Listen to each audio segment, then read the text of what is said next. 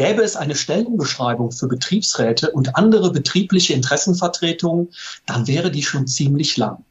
Umfassende Kenntnisse des BetterVG sind notwendig, ebenso Verhandlungssicherheit, eine hohe Sozialkompetenz wird erwartet, Offenheit für abweichende Positionen, Organisationstalent, Flexibilität und, und, und. Diese Liste ließe sich noch ordentlich erweitern. Beim Blick in die jährlich einlaufenden Bewerbungen für den Deutschen Betriebsrätepreis unserer Zeitschrift Arbeitsrecht im Betrieb fällt immer wieder auf, wie breit Betriebsräte, JAVler und Schwerbehindertenvertretungen sich aufstellen müssen, um die Interessen der Beschäftigten zu sichern und ihre Punkte beziehungsweise die der Beschäftigten durchzusetzen. In der aktuellen Folge von AIB Audio, dem Podcast für erfolgreiche Betriebsratsarbeit, wird deutlich, wie viele Erfolgsgeschichten der Mitbestimmung sich täglich in kleinen, mittleren und großen Betrieben Land auf, Land ab abspielen und die facettenreich Interessenvertretung ist. Meine Kollegin Eva Maria Stoppkotte, verantwortliche Redakteurin der Fachzeitschrift Arbeitsrecht im Betrieb, hat dieses Mal Interviewgäste zu drei sehr unterschiedlichen Themen geladen.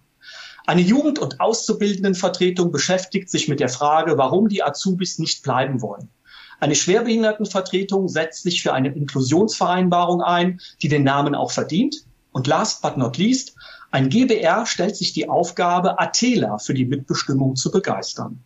Viel spannender Stoff zum Hören. Ich wünsche viel Spaß dabei.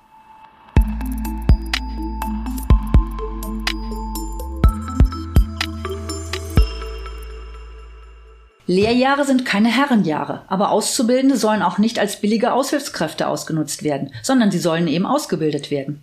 Die Jugend- und Auszubildendenvertretung äh, der Helios Klinik Sangerhausen hat hierzu eine Betriebsvereinbarung praktische Ausbildung vereinbart, die sich sehen lassen kann. Ich spreche heute mit Martin Voss dazu. Er ist Mitglied der Jugend- und Auszubildendenvertretung. Hallo Martin, ich grüße dich. Hallo. Martin, ihr habt eine Befragung im Jahr 2020 unter den Azubis zur Qualität der Ausbildung durchgeführt. Was waren die wesentlichen Erkenntnisse und welche Probleme wurden als die drängendsten beschrieben? Um diese Frage zu beantworten, muss man erstmal darauf eingehen, warum diese Umfrage überhaupt zustande gekommen mhm. ist. Und zwar ist eines Tages nämlich unser Geschäftsführer auf unsere alte JAV zugekommen und hatte nachgefragt, warum die Azubis nicht in unserem Betrieb bleiben wollen, sondern nach der Ausbildung weggehen. Und da sind dann natürlich erstmal Unverständnisse aufgekommen, weil wir eigentlich dachten, dass unsere Azubis bleiben wollen. Aber wie sich dann herausstellte mit dieser Umfrage, sind wir dann auf einige Probleme gestoßen, die sich dann noch klären, also die wir dann noch klären mussten. Und diese Probleme sind vor allem direkt innerhalb der Ausbildung aufgetreten. Einerseits gab es eine große Unzufriedenheit, weshalb viele von uns, also viele von den damaligen gegangen sind.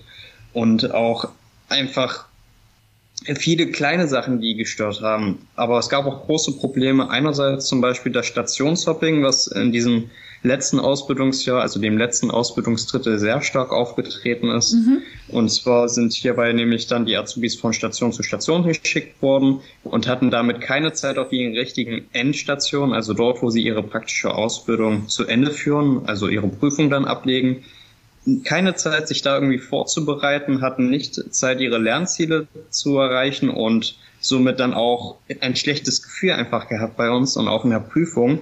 Letztendlich sind zwar alle durchgekommen, mhm. aber dieses Gefühl streckt sich dann natürlich schon sehr lange und man ist dann auch einfach unzufrieden auf dem Betrieb und will, wenn so etwas passiert, da eigentlich auch gar nicht mehr arbeiten, weil sowas ja auch in Zukunft immer noch passieren kann selbst als ausgelernte Fachkraft. Dann. Genau, das hat schon quasi im Vorfeld Stress verursacht, weil die sich einfach nicht gut vorbereiten konnten auf die Prüfung, weil sie immer wieder neue Herausforderungen in den Stationen, so habe ich dich jetzt verstanden, in unterschiedlichen ja. Stationen hatten und sich dann gar nicht auf das Eigentliche, auf, auf quasi auf, auf ihre Prüfungen und auf die Examen vorbereiten konnten.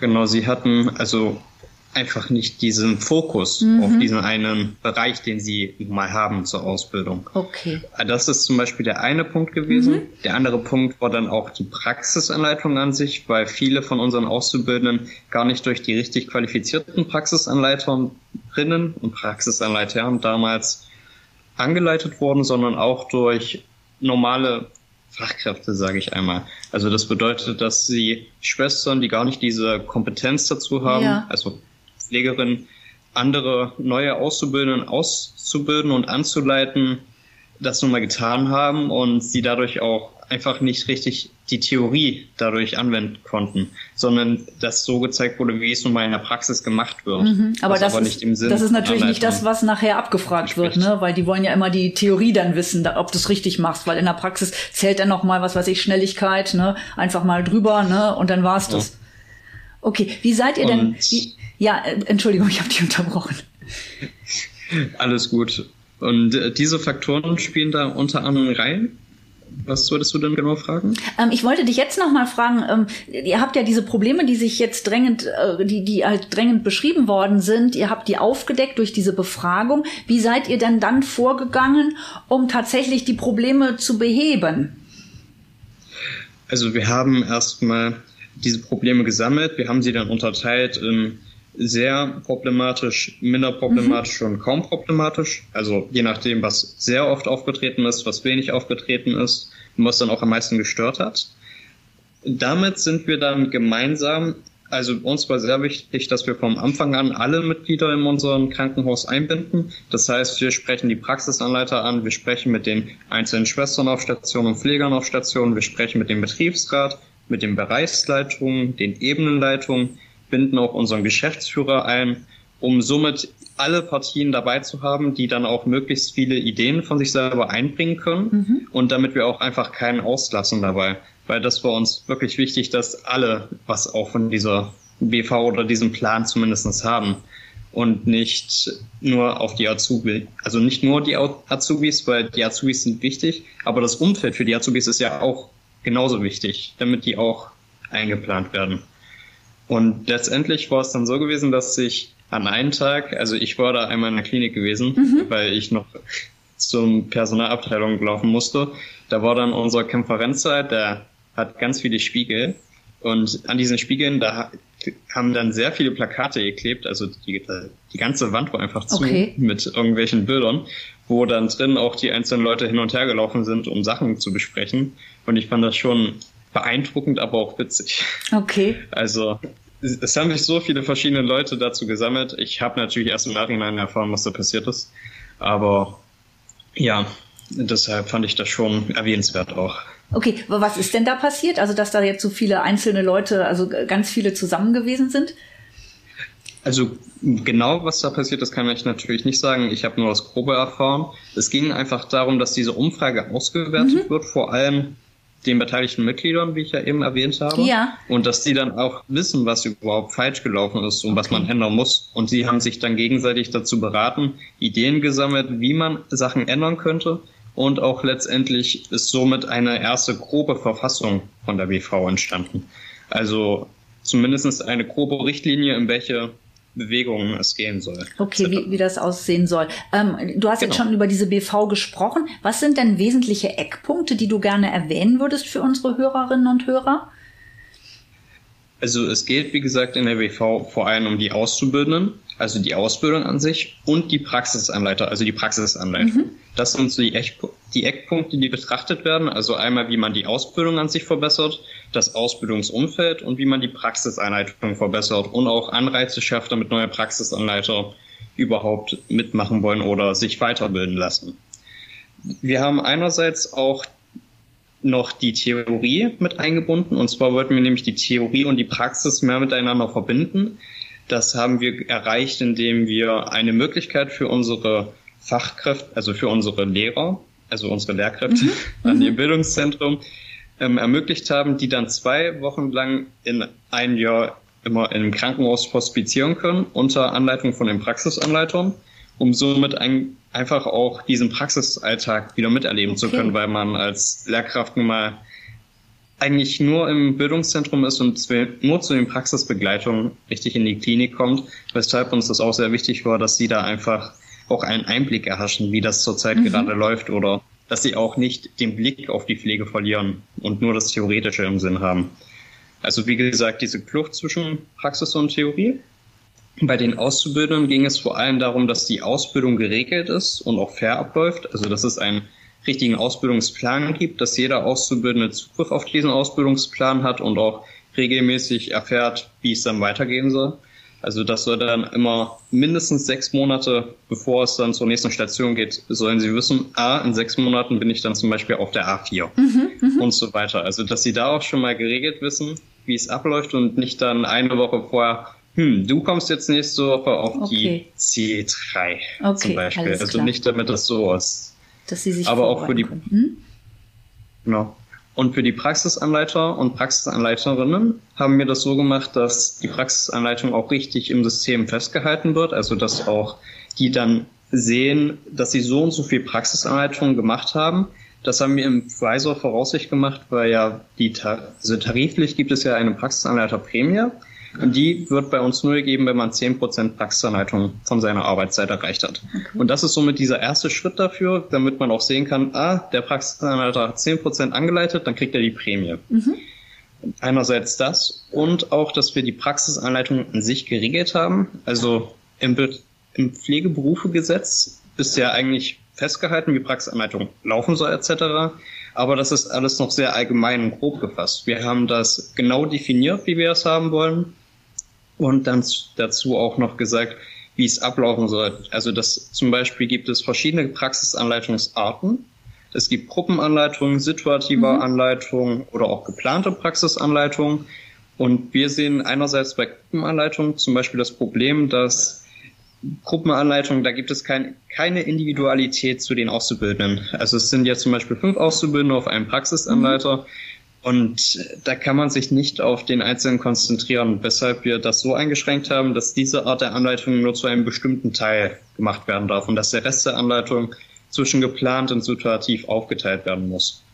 Also dass somit auch einfach eine Art Regelung entsteht. Mhm.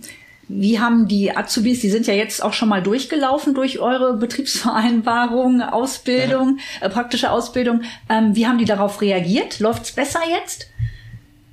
Ja, also sie freuen sich, also die Reaktion, die ich gesehen habe, war die, dass die sich sehr gefreut haben. Einerseits auch, als sie gesehen haben, oh, wir haben bis zum 31.10. Zeit, um unseren Urlaub zu planen. Das war auch so ein kleiner Punkt. Ja. Und die sind eigentlich schon sehr erregt gewesen, sage ich mal. Also okay. Also sie haben sich gefreut und ich denke auch, dass es bisher alles so gut geklappt hat. Ich bin ja eigentlich jetzt nur der Kontrolleur, mhm. dass auch alles so laufen soll, wie es laufen soll.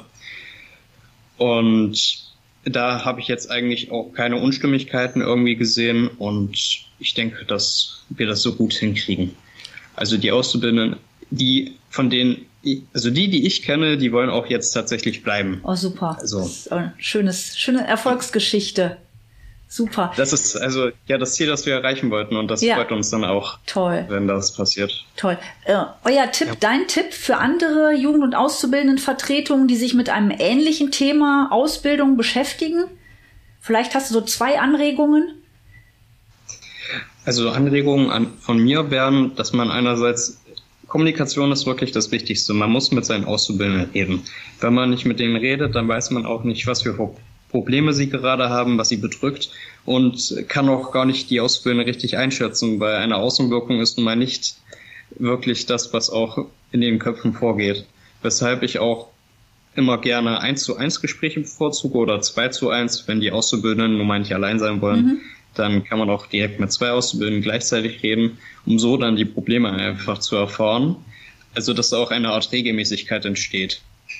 Das wäre so ein Hinweis. Mhm. Und ja, das wäre eigentlich auch das Wichtigste, muss ich dazu sagen. Also Kommunikation. Okay, gut. Ähm, dann danke ich dir ganz herzlich, ähm, Martin, dafür. War spannend und ich hoffe, dass das ein gutes Beispiel für ganz viele andere Jugend- und Auszubildendenvertretungen ist, äh, was ihr hier vorangebracht habt. Danke dir. Danke. Jetzt heißt es dranbleiben, wenn ihr schon immer mal wissen wolltet, wie sich Atela für die Mitbestimmung begeistern lassen. Viele Betriebsräte trauen sich nicht an die außertariflich Beschäftigten heran. Und das, obwohl die Atela auch Wählerinnen und Wähler, also auch Kunden des Betriebsrats sind.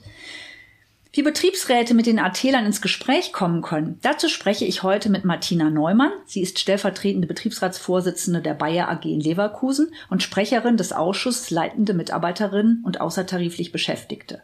Ähm, und ich spreche mit Eveline Wengler. Sie ist Betriebsrätin AD und hat früher in den Entgeltausschüssen und im Arbeitszeitausschuss für die AT-Beschäftigten gesessen und da die guten Verhandlungen nach vorne gebracht. Ich grüße euch ganz herzlich, liebe Kolleginnen. Hallo. Hallo Eva. Liebe Eveline, fange ich einfach mal mit dir an. Äh, wie war die Motivlage? Ihr habt ja jetzt tatsächlich, äh, ihr seid ins Gespräch gekommen mit den AT-Beschäftigten äh, und wie war die Motivlage, es zu ändern, dass ihr nicht ins, dass ihr vorher nicht im Gespräch gewesen seid? Was, was hat euch dazu bewogen, jetzt wirklich zu sagen, wir nehmen die AT-Beschäftigten ins Auge und ähm, die werden wichtiger und wichtiger für uns? Ja, Eva, das war so, dass wir natürlich schon festgestellt haben über die Jahre, und das zog sich so 2017, 2018, 2019 durch, wir haben immer mehr Angestellte oder Eingestellte, die im außertariflichen äh, Bereich sozusagen eingestellt werden. Das fällt dramatisch auf bei Bayer, äh, sind jetzt auch schon über 30 Prozent, also in Summe fast äh, an die 5000 Beschäftigte, die im außertariflichen Bereich sind. Und wir selber als Betriebsräte und die in Funktion sind und die verhandelt haben, wir haben so viel gute Vereinbarungen für die gemacht und ist immer wieder aufgefallen, dass wir den Kontakt nicht so gut hergestellt haben. Also das Gefühl zu haben, wir sind für sie da, war nicht jedem klar oder ist den meisten nicht klar.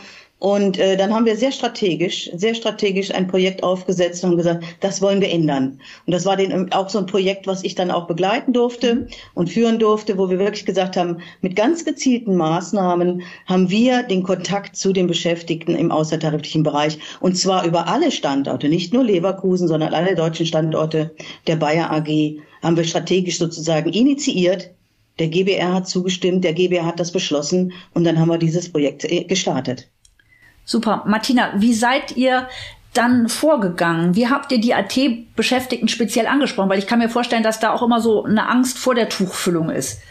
Ja, also erstmal war es in dem Gesamtbetriebsrat klar, ja, wir wollen an das Thema ran. Und dann musste man natürlich im Betriebsratsgremium oder auch bei den Vertrauensleuten Menschen finden, die sich dem ganzen Thema verpflichten und denen die Interessen der außertariflich Beschäftigten auch am Herzen liegen, die gewillt sind, äh, überhaupt mit den AT-Lern in Kontakt zu treten. Ja, und da haben wir angefangen mit ähm, monatlichen Sprechstunden, uns da vorzustellen oder einzelne Themen für, für AT-Beschäftigte äh, vorzustellen und ähm, ja, gezielt auf ihre Themen einzugehen. Und da starten wir immer in so einem kleinen Impulsvortrag mhm. zu gewerkschaftlichen Themen, aber auch speziell auf Bayer-Themen, die auf sie abgezielt sind. Und am Ende gibt's immer eine Frage-Antwort-Session, wo auch andere Themen platziert werden können. Ja, und da haben wir den Betriebsrat näher gebracht und ähm, ja, über ihre Fragen können wir dann auch etwas zu ihren Gedanken und ihren Belangen lernen. Okay, ihr kriegt also quasi auch die Aufträge in dem Moment, ne? So habe ich genau. das jetzt genau. verstanden. Ja. Ihr bietet ja auch AT-Dialogveranstaltungen, das hast du ja eben schon angesprochen, aber ihr bietet sie auch über Webcast an. Was kann ich mir darunter vorstellen? Was ist das? Ähm, ja, also die, die Webcasts, die sind nochmal, äh, also die sind dann nicht so auf ähm, Divisionsebene, also in kleineren, sondern die sind schon sehr hoch aufgehangen. Für ganz Deutschland machen wir die. Da, äh, die finden quartalsweise statt und erfreuen sich größter Beliebtheit. Mittlerweile ja, also wir laden rund 5000 Beschäftigte im außertariflichen wow. Bereich ein. Also alle laden wir ein und da wählen sich so knapp ja 1500 äh, mhm. äh, mittlerweile ein und ähm, ja, da bekommen die Beschäftigten wertvolle Informationen zu den aktuellen Themen, aber auch neuen Betriebsvereinbarungen oder Gesamtbetriebsvereinbarungen und ähm, ja, da erfahren die, woran wir gerade arbeiten oder verhandeln, wo der Arbeitgeber mit dem Betriebsrat und ähm, ja auch der Gewerkschaft gerade dran arbeitet und ähm, da geht es meist um das Kollektiv und nicht um einzelne Betriebe, wie man es beispielsweise aus den Betriebsversammlungen kennt. Mhm. Ähm, du hast eben über Themen gesprochen. Welche sind denn speziell Themen, die AT-Beschäftigte interessieren? Ähm, ja, gerne. Ja, genau. Eveline, ja. Vielleicht nochmal an der Stelle vielleicht nochmal, das äh, kann ich nur ergänzen, was die Martina gerade gesagt hat, dass das auch ein, auf einem sehr hohen Niveau stattfindet. Äh, an diesen Veranstaltungen nimmt auch immer der Arbeitgeber teil. Das Ganze wird aufgezeichnet, mhm. kann also jederzeit äh, sozusagen nochmal nachgeschaut werden, wer keine Zeit hatte, sich das anzuschauen oder äh, aktuell dabei gewesen zu sein. Und in Englisch wird es übersetzt, also immer eine Simultanübersetzung. Das ist also auf einem sehr hohen Niveau. Und das schätzen die Leute auch sehr. Und es geht am Ende äh, ich glaube, das ist äh, wahrscheinlich für alle ziemlich klar, geht es immer ums, immer, fast immer ums Geld. Okay. Auch um die Kultur, um Leistungsbewertung, mhm. um Vertrauensarbeitszeit. Das sind, das sind eigentlich zieht sich immer wieder durch die gleichen Themen. Und wir machen dort auch Mentimeter-Abfragen, also lockern das mhm. Ganze auf, dass man auch deren, ähm, äh, deren äh, Sichtweisen auf bestimmte Themen nochmal abholt.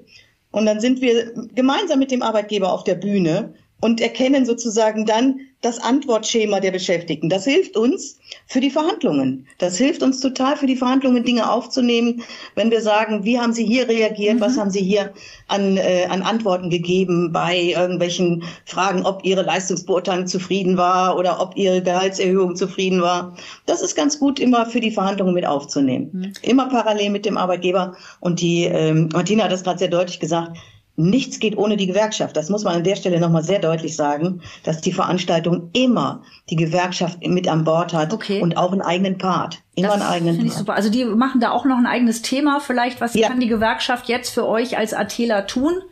Was sind so Fragen? Ne? Also wie können wir das nochmal aufstellen? Wie können wir es begleiten? Weil ich denke tatsächlich, das Kollektiv ist ja immer das Wichtigste. Der Einzelne hat wenig Macht, aber wenn ich da kollektiv aufschlage und wenn ich dann noch jemanden in der Gewerkschaft habe oder der mich vielleicht auch nochmal berät, weil die Gewerkschaft ja auch die Beratung anbietet, ähm, dann kann ich da ganz anders auftreten. Richtig. Super, jetzt haben, habt ihr schon, seid ihr schon eingestiegen. Wie könnt ihr denn äh, die Atela auch für diese gewerkschaftlichen Themen interessieren? Da habt ihr jetzt einen Punkt genannt, dass das halt die, die Gewerkschaft auch selber, die IGBC auch selber mit am Tisch sitzt, in diesen äh, Casts mit dabei ist. Ähm, viele von den Atelern haben ja bis dato nicht viel mit Gewerkschaft zu tun gehabt. Ähm, wie haben die sich denn so durchgeschlagen? Ja, also ich kann ja mal anfangen. Also eigentlich haben sie mit der Gewerkschaft nichts zu tun, weil sie sind ja außertariflich, genau. aber ähm, ja, mit der Gewerkschaft haben wir in unserem tagtäglichen Arbeiten zu tun. Das fängt bei geregelten Arbeitszeiten an und geht weiter über 30 Tage Urlaub, mhm. die auch die außertariflich Beschäftigten genießen und die sie dank der Vorleistung der Gewerkschaft äh, auch für sie errungen haben. Und äh, es war uns von Anfang an wichtig, die Gewerkschaft bei allen mit an Bord zu holen, hat die Eveline eben schon gesagt. Und ähm, ja, wo wir können, und das ist wirklich in jedem Gespräch einmal der Fall, sprechen wir über die Mitgliedschaft mhm. auch. Und ähm, manchmal ist der Weg in die Gewerkschaft und der Zugang zu sozialer und politischer Bildung gar nicht so schwer. Und man muss halt nur mal miteinander reden. um einfach auch nochmal den Abstand zu verringern, ne? weil genau, wir letztendlich richtig. ja dieselben Themen haben. Eveline, du wolltest noch was dazu ja. sagen? Ja, bei dem gesamten Projekt, was sich aber zwei hm, Jahre ja. hingezogen hat, äh, mit einer ziemlichen Intensität, haben wir ja verschiedene Formate angeboten. Ja. Und dann waren wie immer die Formate, hatten immer das Thema gehabt, äh, wenn wir dort äh, ganz speziell, ich sag mal, auf Leistungsbewertung und auf auf Stellenbewertungen, auf Stellenausschreibungen gegangen sind, hatten wir dann immer einen äh, Referentenpart mhm. auch von einer gewerkschaftlichen Seite dabei gehabt, gerade aus der CART-Initiative heraus, die Kolleginnen und Kollegen. Und äh, da war immer wichtig, dass man das nochmal deutlich gemacht hat, äh, steht der Tropfen hüllt den Stein, war natürlich auch immer unsere Devise zu zeigen, immer wieder zu zeigen, nicht so offensichtlich zu werben, aber zu zeigen, ohne die geht es eigentlich nicht. Das war immer äh, unser Impuls. Aber es ist schon ein mühsames Geschäft. Äh, und wir haben auch, es zieht sich in dem Projekt ja auch durch unser, äh, unser Motto, dass wir immer sagen, sehen, pflegen, ernten. Also mhm. wir sehen erstmal gute Dinge, dann pflegen wir die Kolleginnen und Kollegen mit immer Ansprechbarkeit und äh, Information und ernten kommt dann natürlich auch. Aber es ist äh, dann auch die Herausforderung, die Menschen zu gewinnen. Äh, dadurch, dass die Gewerkschaft halt immer an Bord ist, ist das ein Teil dessen das deutlich zu machen. Okay, du hast eben über CARD gesprochen. Äh, es gibt einige Hörerinnen und Hörer, die das nicht kennen. Was ist das?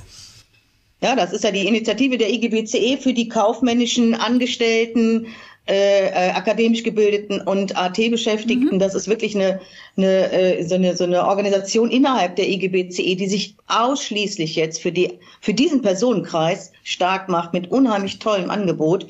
Also da kann ich nur jedem empfehlen, auch mal wirklich auf die äh, IGBCE-Seiten bei CARD zu schauen. Schön. Äh, exzellentes Angebot. Das muss eigentlich jedem gefallen, der in dieser Organisation oder in diesem äh, Beschäftigungsverhältnis arbeitet. Und wir werben da auch sehr viel für. Ne? Mhm. Also Hinweis kann man vielleicht noch einstellen, mhm. www.card.de. Das machen wir in jedem Fall im Auto, in den Show Notes machen wir das. Genau. Super, perfekt. So, jetzt wollte ich noch mal von euch beiden vielleicht ganz kurz drei Tipps haben, ähm, was ihr anderen Gremien empfehlen könnt, äh, wie sie eine Tuchfüllung mit den AT-Beschäftigten, äh, wie sie die hinbekommen. Was sind noch mal darüber hinausgehende Tipps, die ihr geben wollen würdet? Also ich kann ja mal anfangen, weil ich ja auch äh, damals ganz neu in das Thema mhm. gekommen bin. Erstmal ist es unheimlich wichtig, sich überhaupt über die ganzen äh, Vereinbarungen, die es schon gibt, zu informieren, ne, damit man gezielt auch die Antworten finden kann. Dann muss man natürlich schauen, mit wem spreche ich da eigentlich. Die haben ein ganz anderes Wording, also die sprechen ganz anders mhm. als jetzt andere KollegInnen. Ne? Und ähm, ja, dann natürlich Menschen finden im Gremium oder bei den Vertrauensleuten, die da richtig Spaß dran haben und Lust drauf haben, mit den Außertariflichen in Kontakt zu kommen, weil ich sage immer, sind auch nur Menschen und die wollen auch gehört werden und die wollen auch informiert werden, genau wie alle anderen. Und es macht richtig Spaß, mit denen ins Gespräch zu kommen. Ich liebe die Gespräche und ich habe immer Spaß bei den Gesprächen. Man muss einfach nur reden, ja. Okay. Eveline?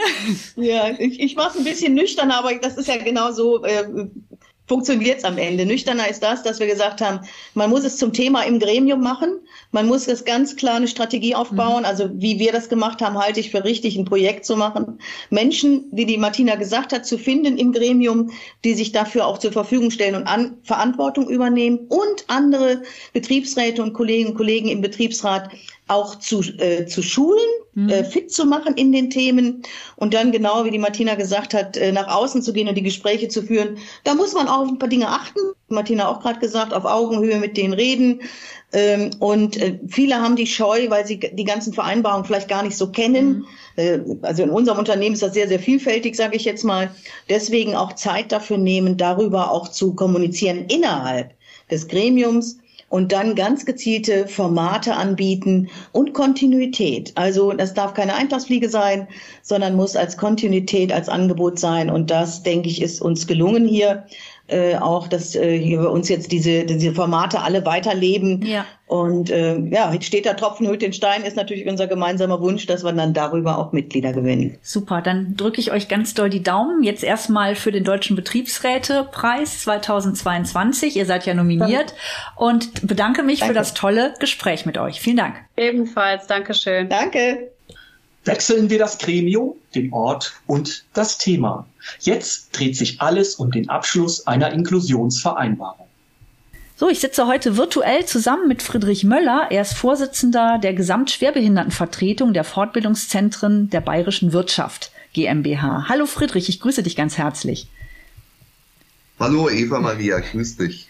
Gut, ihr habt ein tolles Projekt, ein spannendes Projekt eingereicht für den Deutschen Betriebsrätepreis 2022. Da geht es um eine Inklusionsvereinbarung. Äh, wie war denn die Ausgangslage für euer Projekt und welche gesetzlichen Änderungen haben es mit vorangetrieben? Wir hatten eine bestehende Integrationsvereinbarung seit dem Jahre 2007 mhm. und dann sind die Änderungen im den SGB 9 haben sich die Paragraphen geändert und auch das Bundesteilhabegesetz stand an und das hat uns dazu bewogen, äh, den Arbeitgeber aufzufordern, eine Inklusionsvereinbarung abzuschließen. Friedrich, du beschreibst, dass es nicht so einfach gewesen ist, den Arbeitgeber davon zu überzeugen, eine Inklusionsvereinbarung abzuschließen, die über die gesetzlichen Vorgaben hinausgeht. Denn das habt ihr euch so vorgestellt. Wie ist es dennoch gelungen, ihn davon zu überzeugen?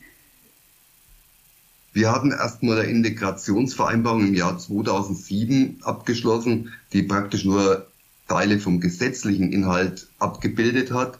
Und wir wollten natürlich jetzt mehr erreichen und haben den Arbeitgeber aufgefordert, einen Beratungstermin beim Integrationsamt wahrzunehmen, zusammen mit uns, damit wir uns dort einfach mal beraten lassen, mhm. was halt das Amt dazu sagt.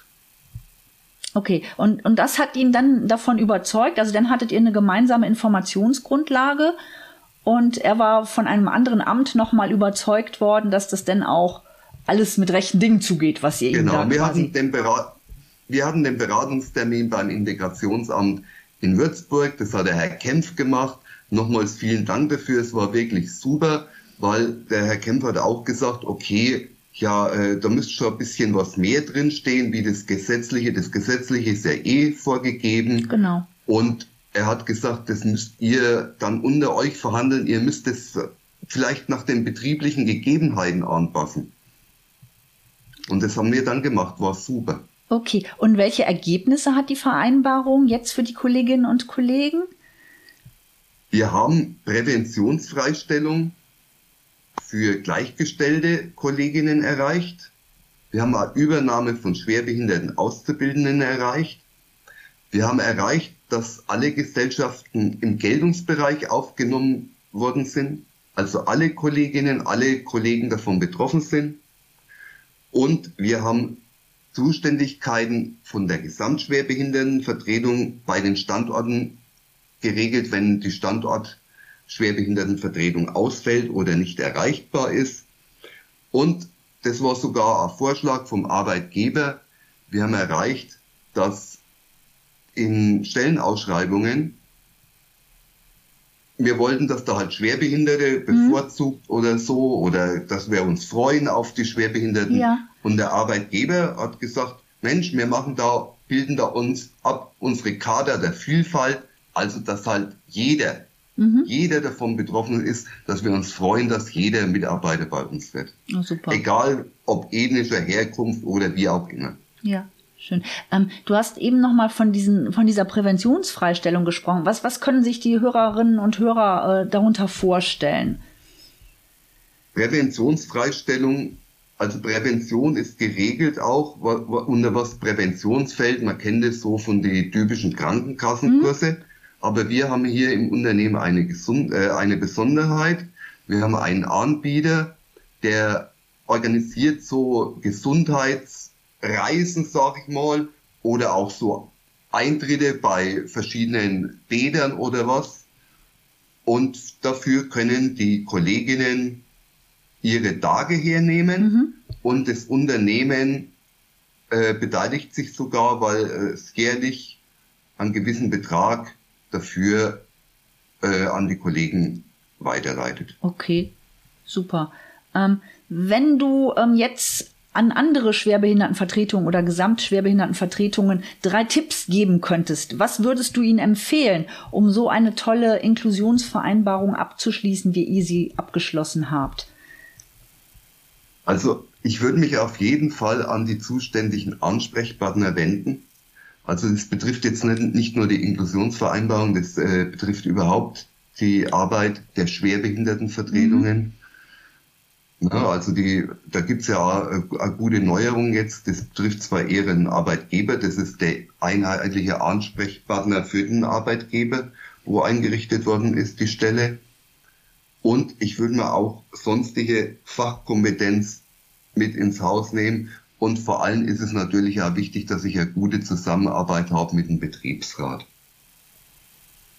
Dass du die hast, okay. Ähm, wie, wie kriegt ihr die hin? Diese, weil es ist ja oftmals ein bisschen schwierig. Also ähm, habe hab ich gehört, dass, dass es nicht immer so äh, Hand in Hand geht mit dem Betriebsrat. Aber ihr habt da eine gute Lösung gefunden. Ja, also ich möchte, äh, möchte mich da nochmal bei meinem Gesamtbetriebsrat äh, bedanken. Ja. Wirklich super. Und äh, sie haben auch sehr viel Unterstützung gegeben, immer was die Beteiligung von der Gesamtschwerbehindertenvertretung bei den Gesprächen mit den Arbeitgebern betrifft. Mhm. Also da war ich oft nicht dabei und da haben die halt gesagt, einfach mal Gesamtbetriebsrat, so geht es nicht, der Gesamtschwerbehindertenvertreter muss da mitgehen. Super, perfekt. Also die haben euch quasi immer auch die, dir die Tür aufgemacht dann beim Arbeitgeber genau. nochmal. Super, ganz, ganz herzlichen Dank, lieber Friedrich. Und wir freuen uns natürlich sehr, wenn du auf dem Deutschen Betriebsrätetag dein nominiertes Projekt vorstellen wirst. Danke, Danke dir. Danke dir, Eva Maria.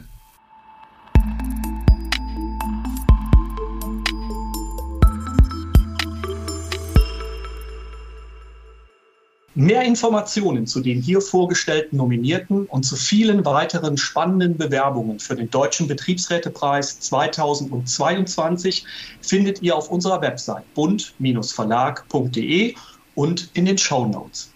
Den Deutschen Betriebsrätepreis verleiht unsere Zeitschrift Arbeitsrecht im Betrieb bereits seit dem Jahr 2009 unter der Schirmherrschaft des Bundesministeriums für Arbeit und Soziales. In Kürze kommt schon die nächste Folge von AIB Audio. Dann haben wir wieder Betriebsräte zu Gast, die hautnah Interessantes aus der täglichen Mitbestimmungspraxis zu berichten haben. Empfohlen sei euch natürlich noch ein Blick in die Arbeitsrecht im Betrieb, die monatlich im Print und mit einem umfangreichen Online-Angebot erscheint. Schaut mal rein oder testet die Zeitschrift gerne kostenlos, wenn ihr sie noch nicht kennt. Auch hierzu empfehlen wir einen Blick in die Show Notes. Und damit sagen wir Tschüss für heute und bis ganz bald bei AIB Audio, dem Podcast für erfolgreiche Betriebsratsarbeit.